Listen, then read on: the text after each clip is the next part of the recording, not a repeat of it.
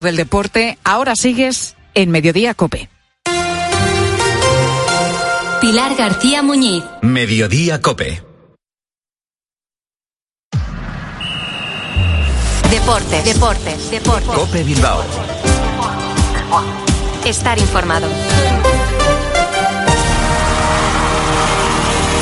Arracha León, son las 3 eh, y 25 de la tarde, un lunes más, comenzamos la semana en clave rojiblanca con nuestra tertulia Minuto 91. Les habla y saluda José Ángel Peña Zalvidea, en nombre de técnicos y redactores. Estamos a 12 de febrero de 2024, día en el que el Atlético cierra la 24 jornada de la Liga en el campo de Almería y con opciones de asaltar las posiciones Champions. Puertas y persianas Suachu, en Recalde, les ofrece la actualidad del Atlético.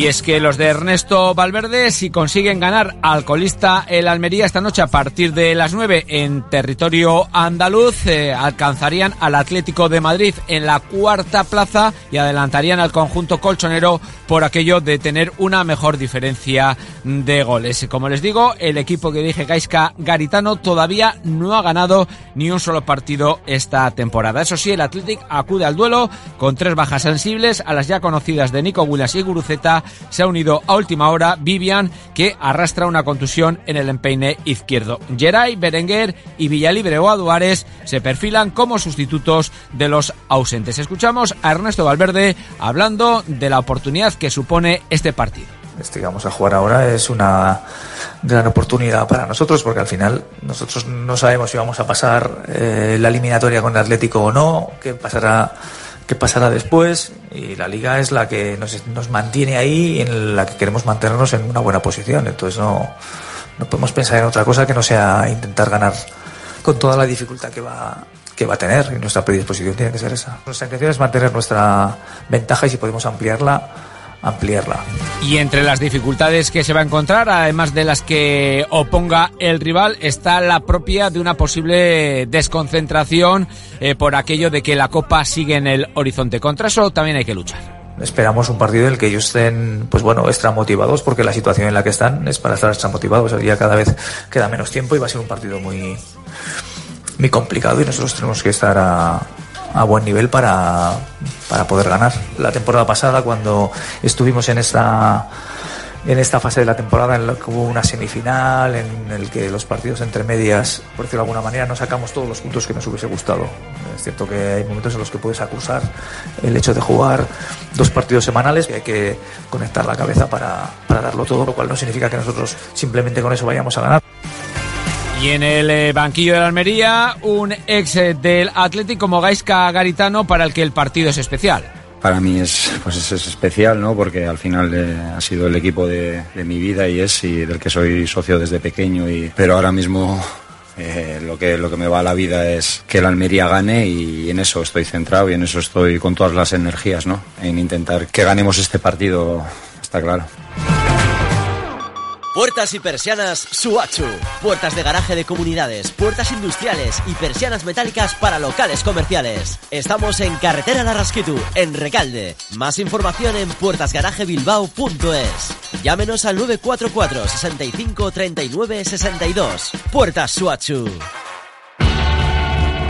En segunda, por fin, a la décima llegó la cuarta victoria de la temporada para el Amorebieta, que aún así sigue a nueve puntos de la salvación. 1-0, ganaron con gol de Dorrio los azules en Lezama ante el Elche. En primera federación, frenazo del River en su recuperación, derrota 3-1 ante el Fuenlabrada, aunque en este caso la salvación está tan solo tres eh, puntos. Y en básquet, victoria también muy importante y muy trabajada ante una Euroliga como el Valencia Básquet de Bilbao Básquet 93 a 78, con una gran actuación en coral. Precisamente Yome Ponsarnau destacaba eso, el trabajo de todo el equipo retos importantes para nosotros. El más importante era saber jugar contra un equipo con más fuerza que el nuestro y esa energía para encontrar, pues, sobre todo velocidad, ritmo y nosotros nos sirviese para encontrar, pues, la inspiración del máximo de jugadores posibles.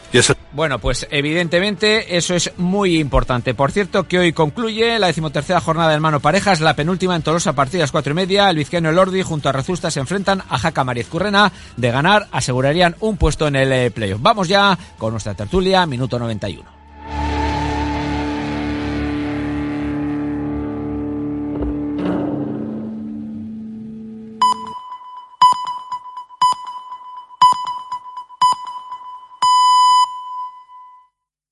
Media en Canarias.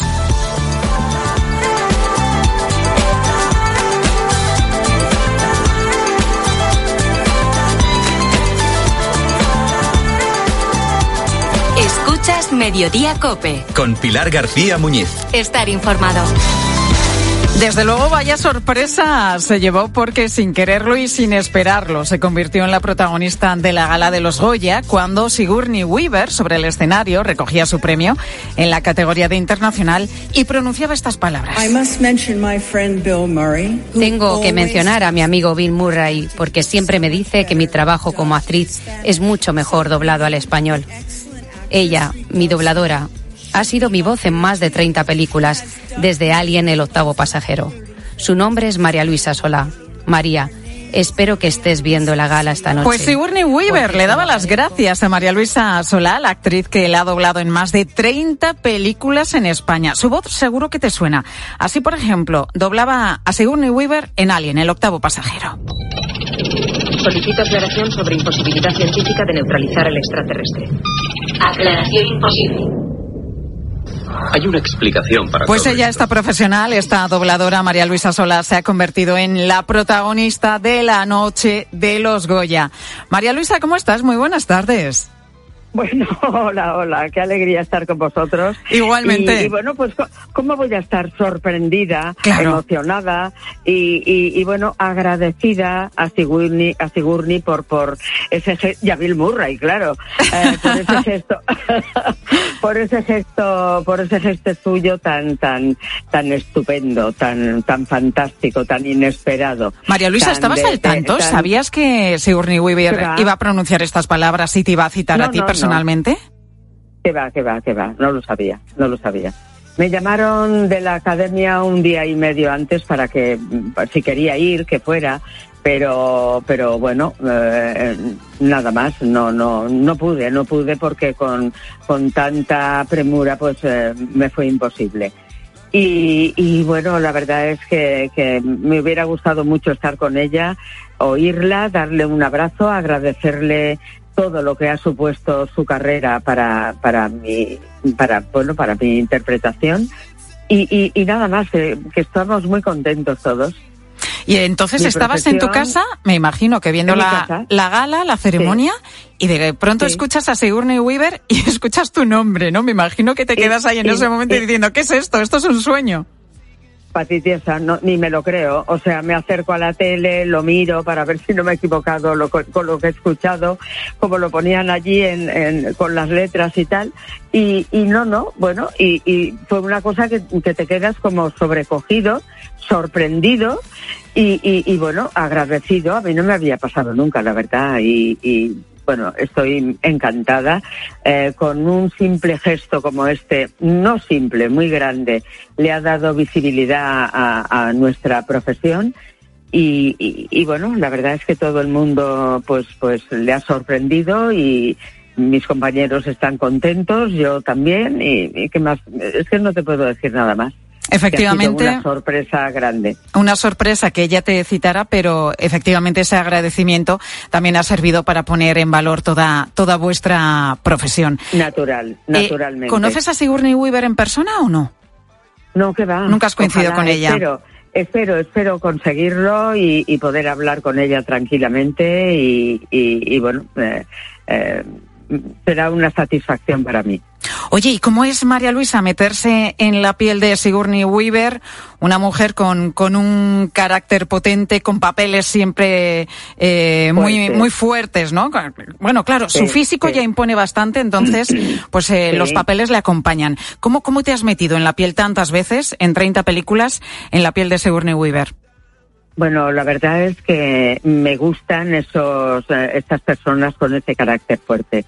Pero bueno, en cada interpretación, en cada película es diferente. Pero bueno, yo empecé a doblarla, que me parece que ella es lo primero que hizo también así un poco importante Alien y ya ahí ya demostró pues que pues que era una persona de un carácter fuerte y, bueno que, que dirigía y, y que al final se queda ella sola en la nave no y bueno, eh, todo el resto de películas en que la he doblado, pues eh, son diferentes porque cada vez es un papel distinto, pero siempre son mm, mujeres mm, mm, fuertes, poderosas, con, con papeles importantes, con, con, con carácter, vaya. Y, bueno, me gusta mucho doblarla.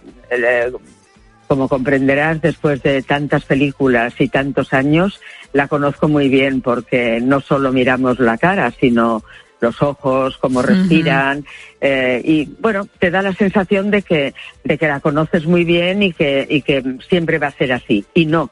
Eh, luego llega otra película y, y es diferente. Y la ¿no? vuelves Porque a redescubrir.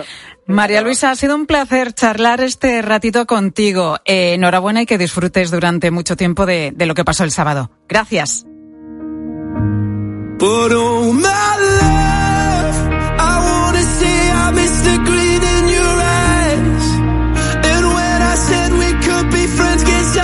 Pues seguimos en Mediodía Cope a las 3 y 36 minutos de la tarde, una hora menos en Canarias, en este lunes, que es el tercer día de luto oficial ya, en el que el silencio y los aplausos han vuelto a ser protagonistas en muchas ciudades de España, en recuerdo de los agentes Miguel Ángel González y David Pérez.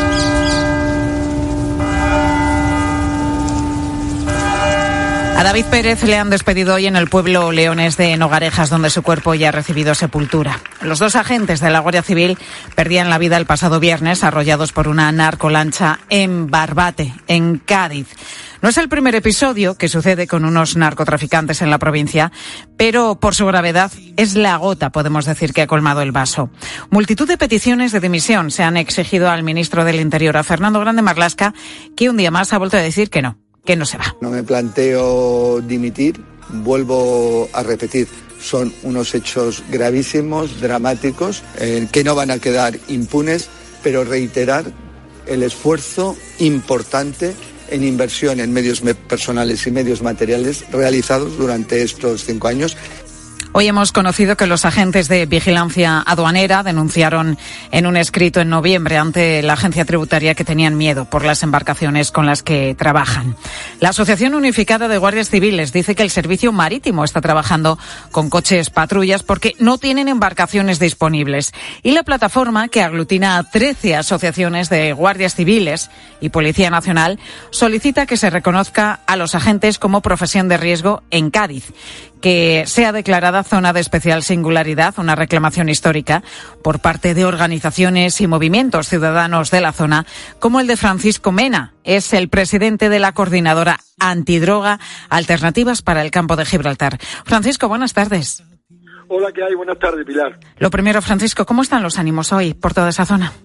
Bueno, pues hay mucha tristeza. Y además de tristeza también hay rabia, ¿no? Rabia por lo ocurrido, porque no nos parece de recibo las imágenes que, bueno, que hemos visto todo el mundo. De una narcolancha pasando por lo harto de la embarcación de la Guardia Civil.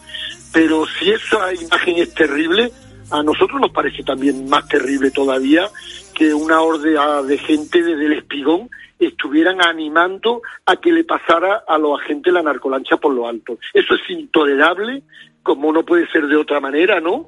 Y también nos parece inaceptable. La verdad que, que a todos nos impactó ver esas imágenes, ¿no? De lo sucedido mientras personas, como decías, en el puerto de Barbate jaleaban a los narcotraficantes que están arrollando y asesinando a los agentes. ¿Cómo se explica esto, Francisco? Bueno, eh, esto no es la primera vez que ocurre. De aquí vivimos una situación muy compleja desde hace muchísimos años y lamentablemente estos no son los dos primeros agentes que mueren en actos de servicio luchando contra el narcotráfico. En el 2015 falleció un policía local de la línea en una persecución. Luego, posteriormente, falleció un guardia civil de la agrupación de tráfico en otra persecución. Y posteriormente, un, agente de la aduana en un accidente también aéreo con el helicóptero.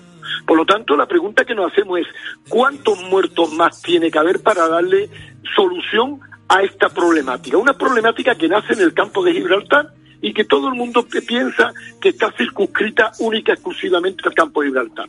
Cuando ha habido una presión importante policial con el plan especial de seguridad, pues eso problemática se ha trasladado a otros municipios que están contaminados por esta problemática y prácticamente toda la costa de Cádiz, la costa de Conil, la costa de Barbate, la costa de Chiclana y Sanlúcar y Chipiona, que es donde ahora mismo la entrada del Guadalquivir, donde hay más actividad.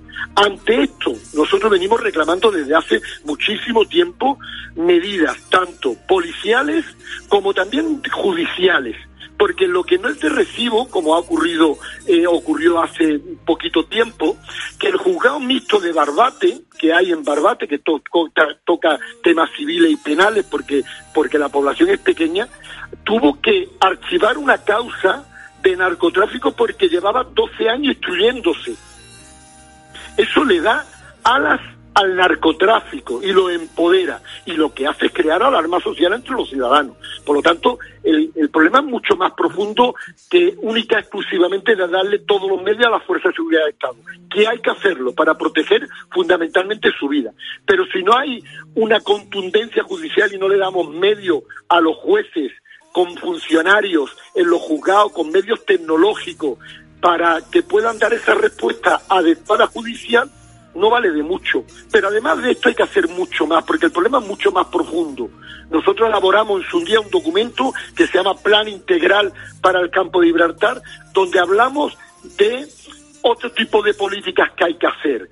Políticas educativas, formativas, de empleo, porque cuando los jóvenes que viven en ciertas barriadas que, eh, que están deprimidas eh, hay paro, falta de oportunidades y no hay expectativas de vida, ese es el caldo de cultivo para que engrosen las filas del narcotráfico. Y eso lo tenemos que también que evitar y que al menos esos jóvenes tengan la, la decisión de elegir entre una vida honrada sabiendo que va a ganar 1.200, 1.300 euros o una vida dentro del narcotráfico. Y eso es lo que nosotros venimos insistiéndole a todas las administraciones, en este caso a las dos grandes administraciones que pueden hacerlo, que es el gobierno central y el gobierno autonómico también con sus competencias.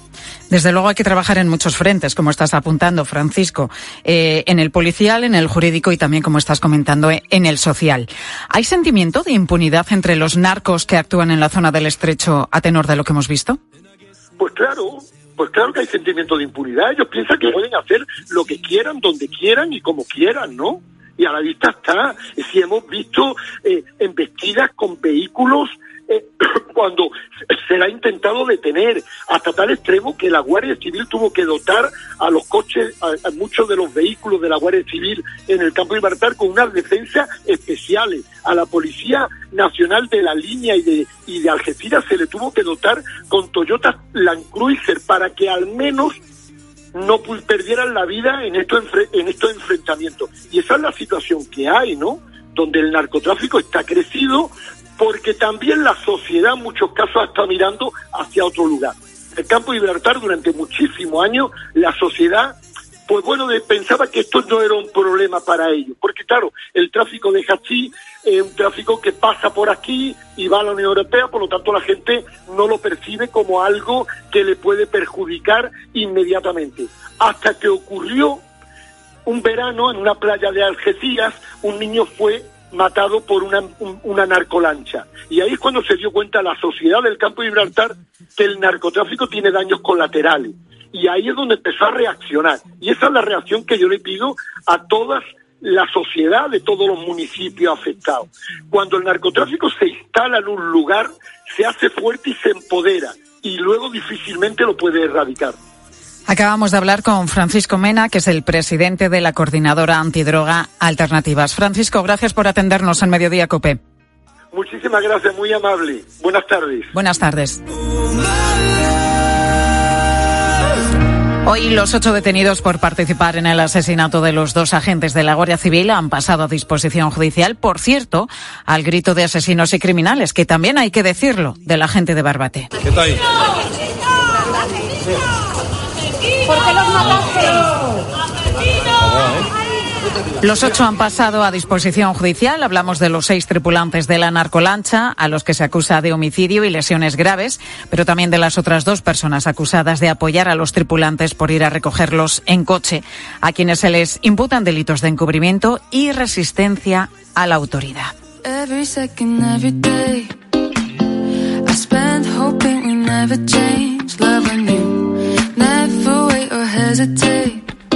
3 y 44 minutos de la tarde, seguimos en mediodía. Enseguida os vamos a escuchar a vosotros, a los oyentes. Hoy os preguntamos sobre el carnaval, ya sabes que estamos en días de carnaval, bueno, y queremos saber si, si vosotros vivís esta fiesta, esta celebración, si los carnavales tienen así mucha entidad en el lugar en el que vivís. Pero antes os quiero hacer una pregunta. ¿Sabéis lo que es un linfocito T? Son aquellas células del sistema inmunitario que están preparados para defendernos, por ejemplo, de infecciones de patógenos, pero también para defendernos de, tumores, de los posibles cánceres que se nos pueden desarrollar. Entonces, eh, aquellas células que son, por así decirlo, los soldados que nos defienden contra el patógeno o contra el cáncer, son los linfocitos T. Es Carolina Hurtado, responsable de la unidad docente de inmunología de la Facultad de Farmacia del CEU San Pablo. Te hacía esta pregunta porque estos linfocitos, los linfocitos T, pueden suponer un gran avance en el tratamiento del cáncer. Un equipo de investigadores americanos de las universidades de Northwestern y de California ha diseñado un super linfocito T que es 100 veces más potente matando las células cancerosas.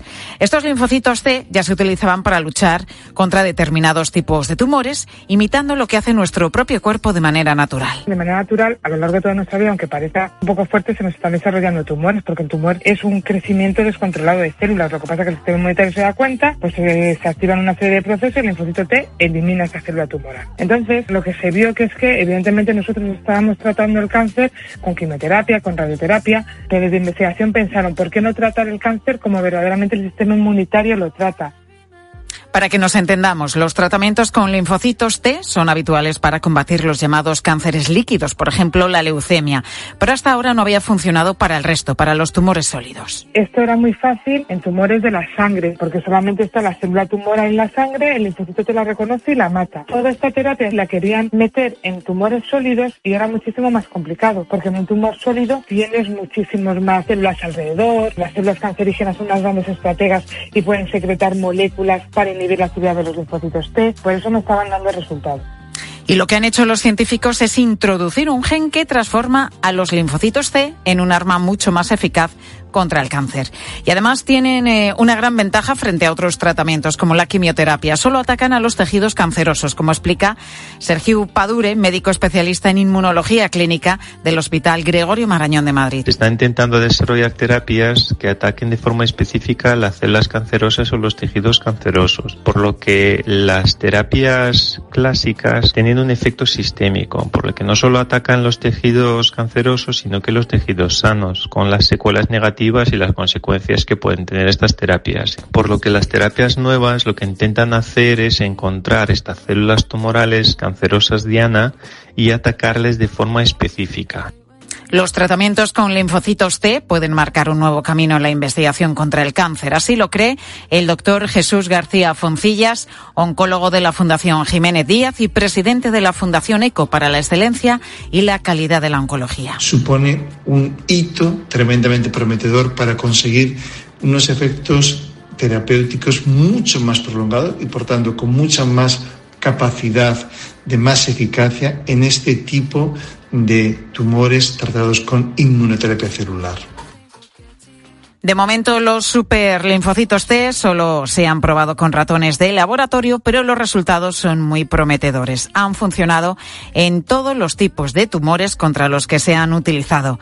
Ahora tienen que ver y estudiar si funciona igual de bien en las personas. Y te decía, pues hace un momentito, que hoy hablamos del carnaval, estamos en lunes de carnaval, una fiesta que se celebra con eh, muchísima intensidad en muchos puntos de España. En Canarias, que te voy a contar de, del, del, carnaval de Tenerife o del carnaval de, Las Palmas. En Cádiz, en Galicia también el famoso entroido y además el carnaval pues también se celebra mucho en la provincia de Badajoz. Y sobre esto te preguntábamos, ¿cómo vives tú el carnaval? ¿Cómo se celebra en el lugar en el que resides? ¿Qué peculiaridad además tiene? ¿Te has disfrazado ya este fin de semana o lo vas a hacer estos días? Cuéntanos de qué y si formas también parte de alguna chirigota con parsa murga. Y además, a ver, ¿cuál es el mejor disfraz que te has puesto en tu vida? Esto te lo traslado también a ti, Ángel Correas. Buenas tardes. ¿Qué tal, Pilar? Muy buenas. Pues mira, ayer eh, estuve con mi madre precisamente y me estuvo repasando los disfraces que, que me había puesto. Eh, eh, me he vestido de conejo, ¿de acuerdo? Me he vestido de cocodrilo.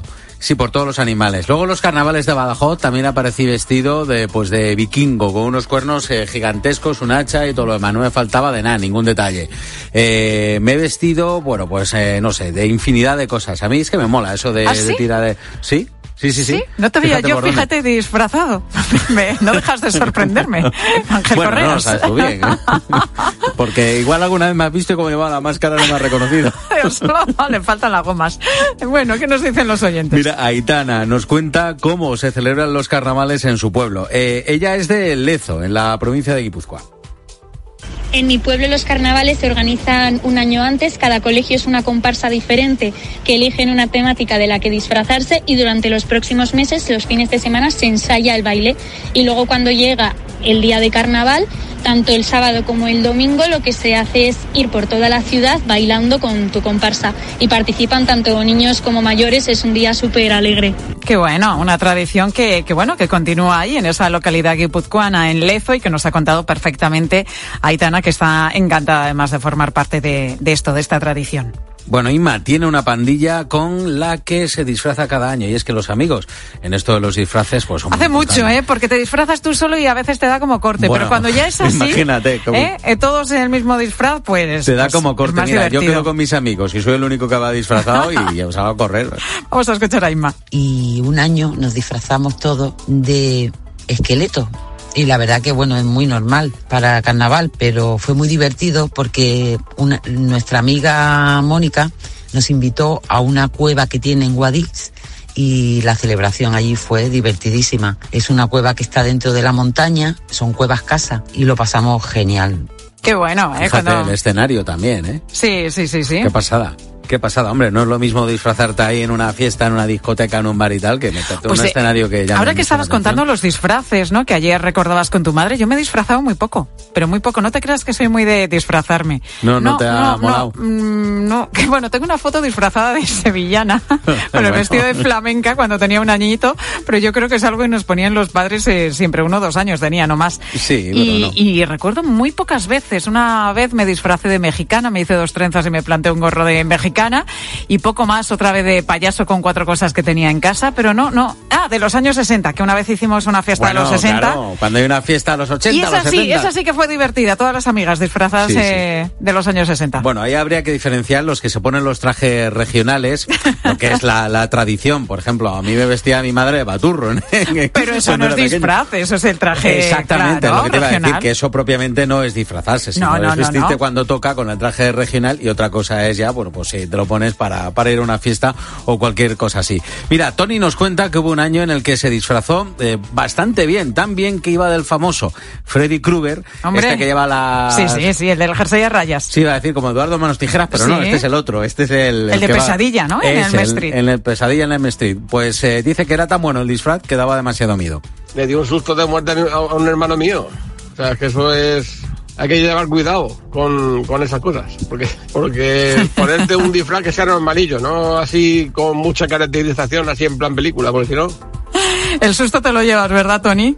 Bueno, pero también es lo divertido a veces del disfraz, ¿no? Eh, lo que supone ir disfrazado de eso. Sí, La totalmente. guasa o el susto. El susto, sobre todo el susto. Eh, bueno, ya como nos ha invadido lo de Halloween, pues también aprovechamos las fechas para disfrazarnos, ¿no? Mira, Carmen es de Valdemoro. Ella dice que no es demasiado carnaval, pero hay otro componente muy importante para eso de los disfraces. Y es si tienes niños en casa. Hombre.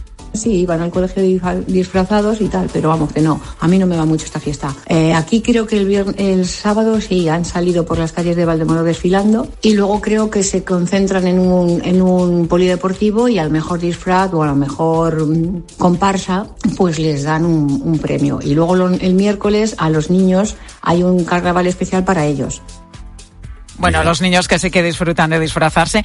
Ahora, cuando llega ese momento cuando tu niño va a infantil ¿eh? y te viene la, la circular del cole o la notita que Bueno. tienes que disfrazar al niño de, de, de- de pirata y te mandan un dibujo del disfraz y dices, sí. ¿y esto cómo lo hago yo? Impresionante. ¿Eh? ¿Esto cómo lo hago yo? Porque Eso- las profesoras, que suelen ser casi siempre mujeres, es que son súper hábiles las profesoras Sí, de infantil y se saben mil trucos. Ahora ponte tú a hacer el gorrito de pirata O lo que sea en casa. El típico disfraz que no lo miras ahí en un tutorial en YouTube y, Y ya lo está, sacas. facilísimo. Sí, sí, ponte en casa a Madre coser. mía, menudo lío. Bueno, men- Luis, como buen gaditano, hombre, ¿sabes a qué carnavales va a ir? Me lo imagino. Evidentemente a los carnavales que tengo que ir yo son a los gallegos. No, hombre, broma, evidentemente a los de Cádiz. Y la verdad es que este año me ha dolido bastante porque no he podido estar en Cádiz por cuestiones de trabajo, pero bueno, que ya habrá más años. Y el disfraz más raro que me habré puesto yo, pues seguramente habrá sido de tirolé, que hemos ido todos mis amigos juntos de, de tirolé cantando por Plaza Mina, haciendo el carajote y, y la verdad es que lo pasamos muy bien aquella noche, la verdad. No tiene Luis Guasa, no Nina, No que dicen por allí, ¿eh? Dice, ¿a cuál voy a ir? Al carnaval gallego. en fin, que nos ha encantado escucharte, Luis. Pilar Cisneros, muy buenas tardes. Hola Pilar, ¿qué tal? Buenas tardes. ¿Qué nos contáis? Bueno, seguimos muy impresionados, indignados, tristes también, ¿no? Con el asesinato de los dos guardias civiles, David y Miguel Ángel, en el puerto de Barbate.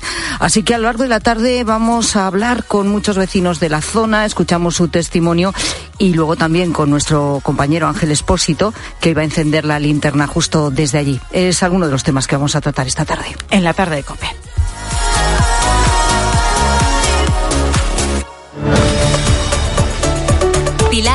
Muñiz. Mediodía Cope. Estar informado. Ilia Topuria está en Las Vegas, donde pelea en la madrugada para nosotros del sábado 17 de febrero. ¿Cómo es tu vida antes de tener el combate más importante hasta ahora de tu carrera? Básicamente todo el trabajo duro y difícil ya está hecho. ¿Y cómo llevas la fama? Que se te reconozca, que te abran las puertas de todos los sitios. Con mucho agradecimiento de que Dios me haya brindado este camino. De lunes a viernes, desde las once y media de la noche, los protagonistas de la actualidad juegan el partidazo de Cope con Juanma Castaño. El número uno del deporte. ¿Te lo digo o te lo cuento? Te lo digo, soy buena conductora. ¿Y aún así me subes el precio? Te lo cuento. Yo me voy a la mutua. Vente a la mutua con cualquiera de tus seguros. Te bajamos su precio, sea cual sea. Llama al 91 555 5555. 91 555 5555. Te lo digo o te lo cuento. Vente a la mutua. Condiciones en mutua.es. En Alquiler Seguro sabemos que cada cliente es único. Por eso estamos orgullosos de ser la primera empresa del sector en recibir la certificación AENOR de compromiso con las personas mayores. Horario preferente, más de 50 oficinas a tu disposición, gestores especializados y mucho más para que la edad no sea un obstáculo en tu alquiler. Alquiler Seguro, la revolución del alquiler. Llegan las rebajas del hogar del corte inglés. Hasta el 50% de descuento en una selección de colchones de las mejores marcas. Del 12 al 29 de febrero de 2024. Financiación fácil hasta en 12 meses. Financiación ofrecida por financiar al corte inglés y sujeta a su aprobación. Consulta condiciones en elcorteinglés.es. En tienda web y app. El corte inglés. Quiero un auto que me mole. Nuestra oferta es enorme. Yo mi coche quiero tasar. Nadie le va a pagar más. Si en la huellas quieres buscar. El de Sevilla de Perlas me va. Te lo traemos de saldo está. 15 días para probar. Mil kilómetros para rodar.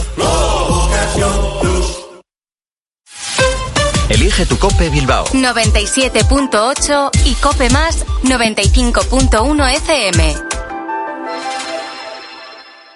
La verdad es que a mí la radio me ha convertido en un privilegiado porque qué mayor privilegio hay que trabajar cada día en algo vocacional y que te entusiasma, aprendiendo además de grandes periodistas y de todos esos compañeros técnicos de sonido sin los que hacer radio sería simplemente imposible. 13 de febrero, Día Mundial de la Radio. Gracias por escuchar Cope. También se unen a esta celebración Ortodoncia Castaños, Betira Cojoyas de Usánsolo, Marisquería Carlos, Colchonería Lovide, Arson Sony Castro, Clínica Dental Daniel Molina y Fibratec, instalaciones eléctricas. ¿Alguna vez has sentido que dejas de ser protagonista de tu propia historia? Es hora de retomar el control. Aprovecha que vuelven los 10 días Kia del 8 al 19 de febrero y crea tu propia historia. Kia. Movement that inspires. Ven a Más Motor, concesionario oficial Kia en Erandio, Baracaldo y Durango o visítanos en kia.com. La bodeguita del 12 en Bilbao. Riquísimo todo. Te lo digo yo, que he estado. Menús de la abuela de siempre. Excelente cocina. Ofrecemos menús por la semana. ¡Qué trato! ¡Qué ambiente! Muy recomendable. Fantástica terraza de picoteo. La bodeguita del 12. En Juan de Ajuria Guerra 12, Bilbao. Volverás. Hay una música que nos enciende la sangre. La banda sonora de una España de barrio, gente de conciertos. Los Chichos. Gira despedida 50 años. Hasta aquí hemos llegado. Bilbao, 2 de marzo, ya la venta en el corte inglés.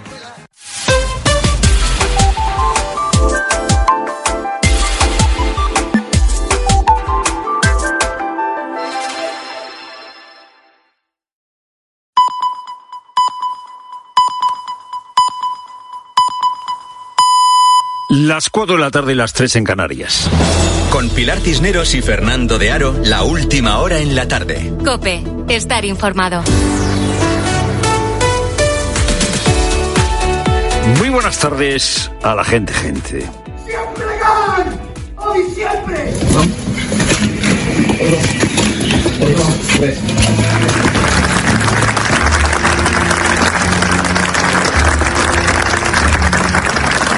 Hace, tres horas, ocho guardias civiles descubiertos han cargado con lágrimas contenidas.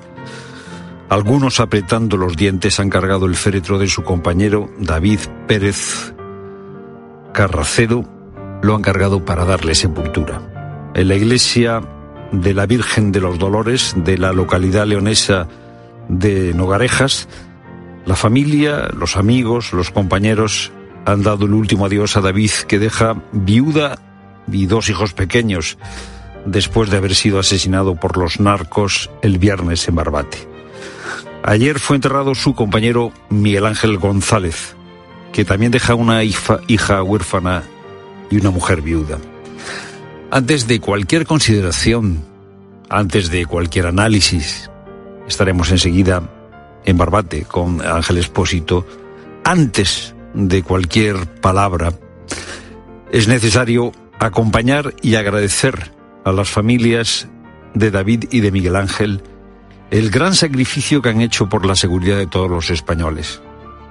David y Miguel Ángel, las dos víctimas del narcotráfico en Barbate, nacieron para un destino bueno y lo han alcanzado de un modo misterioso y muy doloroso. Descansen en paz. El gobierno, el gobierno pide explicaciones a Fijo por sus conversaciones a través de intermediarios sobre una posible amnistía o indulto condicionado. Y ahora sabemos que el Partido Popular quiere aprobar los indultos. ¿Qué más nos está ocultando el Partido Popular? Exigimos aclaraciones y transparencia y que nos diga qué pactó el Partido Popular con Junts. Pilar Alegría, portavoz del gobierno, pide transparencia en la relación con Puigdemont. No se ha visto en otra, no se ha visto en otra el gobierno en vísperas de las elecciones gallegas. Después de semanas eh, acosado el gobierno por las humillaciones de Puigdemont, por el desgaste de una amnistía que la mayoría de los españoles rechaza, ahora, como acabamos de escuchar, la ministra portavoz puede exigir explicaciones a Fijó por haber querido hablar o tantear a Puigdemont sobre la amnistía y sobre los indultos. El viernes, Fijó quiso contar que eh, sondeó al entorno de Puigdemont sobre eh, un posible indulto. Javier Chicote hoy en ABC cuenta que la iniciativa la tomó el Partido Popular. Y durante 24 horas, dicen en el PP, analizaron la amnistía que proponía el entorno de Puigdemont y decidieron no atender esas peticiones ni aceptar el eh, posible indulto porque no había ni arrepentimiento ni renuncia a la independencia. La cosa colea desde el viernes y hoy Feijo ha vuelto a decir que él no quiso dar un indulto a Puigdemont ni quiere dárselo. Dije que no y sigo diciendo que no a cualquier amnistía. Dije y digo que no a cualquier tipo de indulto. Por eso yo soy el jefe de la oposición y el señor Sánchez es el presidente del gobierno. Bueno, el asunto ha estallado o lo ha hecho estallar Feijó. Lo ha hecho estallar Feijó en un momento muy delicado, a una semana de las elecciones gallegas. La mayoría de las encuestas le da mayoría suficiente, 38 o más diputados, al PP en las gallegas de este domingo. Lo ha recordado Michavila aquí en Herrera en Cope. Los gallegos habitualmente, además por propio sistema electoral de Galicia, nos han dado siempre pocas sorpresas. Y de ahí que prácticamente todas las encuestas estén coincidiendo en una mayoría absoluta de, de Alfonso Rueda allí. Pero queda una semana y hay encuestas que no le dan la mayoría absoluta al Partido Popular, como las de Tezanos, las de CIS, que no acierta. Muchos eh, dicen que Fijó ha metido la pata al confesar estos contactos con el entorno de Puigdemont. Si Puigdemont hubiera aceptado entregarse a la justicia, pedir perdón y comprometerse a no volver a declarar la independencia, no hubiera sido descabellado un indulto siempre y cuando, claro, hubiera estado pactado no con Puigdemont, sino entre el PP y el PSOE. Es lo primero, no lo único. Buenas tardes, Pilar Cineros. Buenas tardes, Fernando. Buenas tardes a todos. Y Antonio Tejado, conocido por la prensa rosa por ser el sobrino de la cantante María del Monte, ingresa en prisión. Es una de las ocho personas detenidas por robar en viviendas y chalés de lujo de la provincia de Sevilla, entre ellas el asalto a la finca de Sergio Ramos o a la de su propia tía el pasado mes de agosto. Su arresto se ha producido cuando preparaban un nuevo golpe con el que esperaban lograr un botín de un millón de euros. Yolanda Guirado. El juez cree que el sobrino de María del Monte, Antonio Dejado, es uno de los coautores del robo y por eso lo envía a prisión junto a otras seis personas que habrían estado involucradas también en el robo a María del Monte y a su mujer. La investigación, recordemos, empezaba el pasado mes de agosto ante la denuncia que puso la cantante después del robo que había sufrido en su casa. Una experiencia para ambas traumática, según contaron ellas mismas. Estaban durmiendo, se despertaron por un ruido y vieron a cinco encapuchados. Las maniataron a las dos y las intimidaron para conseguir el número de la caja fuerte. El pasado viernes, el sobrino de María del Monte era detenido como presunto integrante de una banda dedicada a asaltar casas con violencia y con intimidación. Ahora, el juez decide enviarlo a prisión. Y más de la mitad de los españoles asegura haber sufrido una estafa o intento de timo con el teléfono móvil en el último año, vía WhatsApp, correo electrónico o SMS. Así lo revela el último sondeo del CIS, que señala que 8 de cada 10 ciudadanos están muy preocupados por el auge de este tipo de fraudes. Sandra Senjo. El método más habitual son los SMS fraudulentos que han recibido 6 de cada 10 españoles que aseguran haber sido objeto de una estafa, seguido de los correos electrónicos que han detectado 4 de cada 10. Para el experto en ciberseguridad Samuel Parra, evitar ser estafados pasa en primer lugar por aplicar el sentido común. Si no estamos esperando un paquete, debemos ignorarlo en cualquier caso. Tenemos que ser conscientes que falsificar el, el remitente es muy sencillo. El, el, delincuente puede poner correos, puede poner incluso papá, mamá, y luego mirar si el mensaje tiene falta de ortografía normalmente utilizan traductores automáticos. Tres de cada diez también han detectado intentos de estafas telefónicas. Los expertos recomiendan no facilitar datos personales por teléfono, mejor acudir a la oficina o ser nosotros quienes llamemos directamente al número oficial de la empresa. Y dejamos atrás la borrasca Carlota.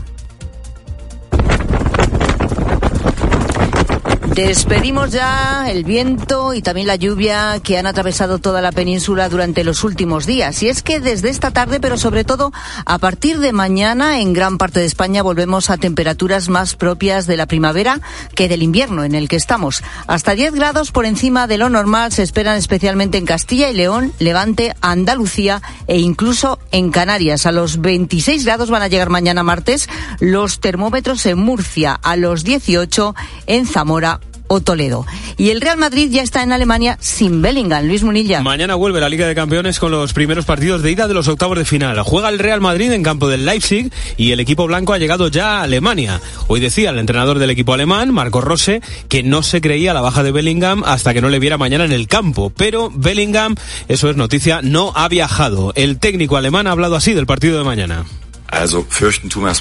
No tenemos miedo de nada. Nos hace sentir alegres jugar contra el Real Madrid en nuestro estadio. Es lo que queremos, por lo que hemos trabajado para estar en octavos ante un rival de primer nivel. Son excelentes y están en un estado excepcional. Y es la Champions. Ellos saben jugarla y desde luego saben ganarla. Pero nosotros estamos bien, tenemos grandes futbolistas y lo vamos a dar todo para tener opciones en la vuelta. No tenemos ningún miedo. El Real Madrid se entrena a las 7 y a las 6 y cuarto hablan Ancelotti y Toni Kroos. El miércoles juega la Real Real Sociedad ante el Paris Saint-Germain y en el equipo de Nostierra la noticia del día es la renovación de Taque Cubo hasta 2029. En el Atlético de Madrid se descarta lesión grave de Morata, que sufre una contusión ósea y un esguince de ligamento en la rodilla.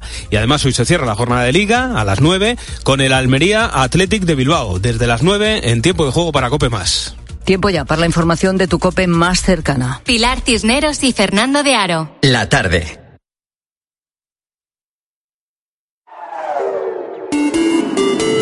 Cope Euskadi. La diócesis de Bilbao acaba de dar a conocer que el obispo emérito de San Sebastián, don Juan Mario Uriarte, se encuentra ingresado en la UCI del hospital de Basurto en observación después de haber sufrido un ictus. Uriarte fue nombrado obispo auxiliar de Bilbao en septiembre de 1976, consagrado obispo en octubre de ese mismo año y luego obispo de Zamora en el 91. El 13 de enero de 2000 fue nombrado obispo de San Sebastián, diócesis en la que ha estado al frente hasta 2010. En el tráfico, les recuerdo un accidente ahora en la A8 a la altura de Max Center en Baracaldo. Un accidente con dos vehículos implicados. Hay dos carriles cortados en sentido Cantabria y las retenciones alcanzan más allá del puente de Rontegui. Seguimos aquí en la tarde.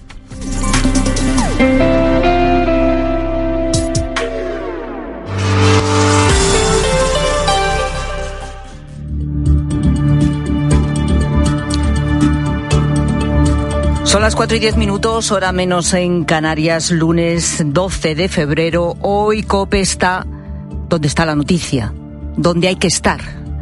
Ángel Espósito se encuentra en el puerto de Barbate. Ángel, ¿qué tal? Buenas tardes.